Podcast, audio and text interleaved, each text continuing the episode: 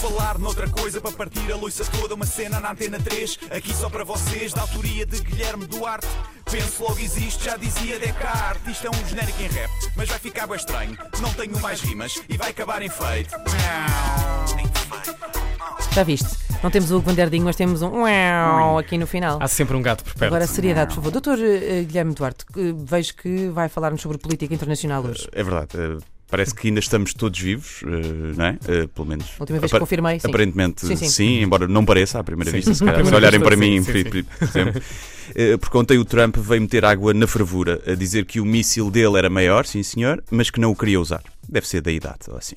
Isto tudo começou com o assassinato do número 2 do Irão, Soleimani, notícia que assustou Jorge Jesus, que pensou que tivessem matado o ex-avançado do Sporting, Slimani. Que eu não sei se se lembram, mas era assim que ele pronunciava o nome. Soleimani, Né? bem sei. Pensara que o Soleimani era algerino e não uraniano, reagiu até ele.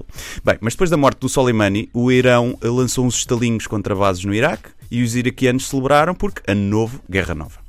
Foi uma ofensiva fraquita, que se o Marcelo tivesse chegado a tempo tinha parado os mísseis com meia dúzia de abraços. Se o gajo do Irão, se eu fosse o gajo do Irão, eu tinha enviado tudo.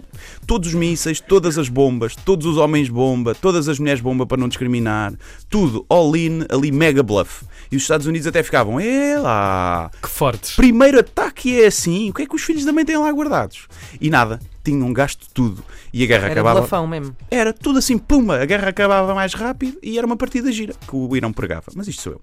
A resposta dos Estados Unidos tardou e eu só pensava no épico que seria que não dissessem nada. Imaginem os americanos ignorarem completamente o ataque do Irão e o Trump só tweetar um meh com um mime de um gatinho. Era incrível, pá. E eu devia ser conselheiro militar. Lá está. Trago sempre ideias mais frescas do que alguns certos especialistas da TV que disseram o seguinte. E passo a citar, a parafrasear. Se tiver havido mortes de militares americanos, a retaliação será muito mais forte do que se não tiver havido baixas. Hum? Ah, faz sentido. Uau! A sério, senhor especialista em conflitos internacionais? Quem diria? A Lilica nessas do belicismo. Estava tudo à espera de um tweet irrefletido de Trump ou de uma declaração de guerra à bruta, mas qual porco a andar de bicicleta, Trump surpreendeu e falou com inesperada sensatez, afirmando que não houve baixas registadas entre as forças americanas. Zero mortos, o que me leva a crer que em solo iraquiano os Estados Unidos sabem contar melhor cadáveres do que armas de destruição maciça.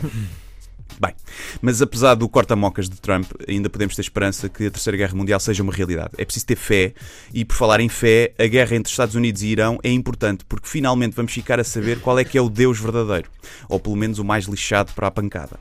Agora, eu gostava era que avisassem com alguma antecedência se o mundo é para acabar ou não. É que eu deixei de fumar há pouco tempo e era gozar comigo se o mundo fosse acabar este ano. Ando aqui a tentar comer bem, fazer desporto e se o mundo for acabar, oh injusto. meus amigos, era ver-me a comer bolos de chocolate como se fosse alface. Não sei quantas vocês também, se, o que é que fariam se o mundo tivesse para Chocolate, acabar? sobretudo, sim. Era. Desde que não cortassem em tiras, como cortam alface, tudo bem. Tudo mais. É uma coisa que me irrita bastante. Sim, aquela Juliana, não é? Assim, às- sim, não faz sentido. Parece que passou na destruidora de papel. sim, não é? sim, sim, não tem, não tem sentido. Concordo, estou contigo.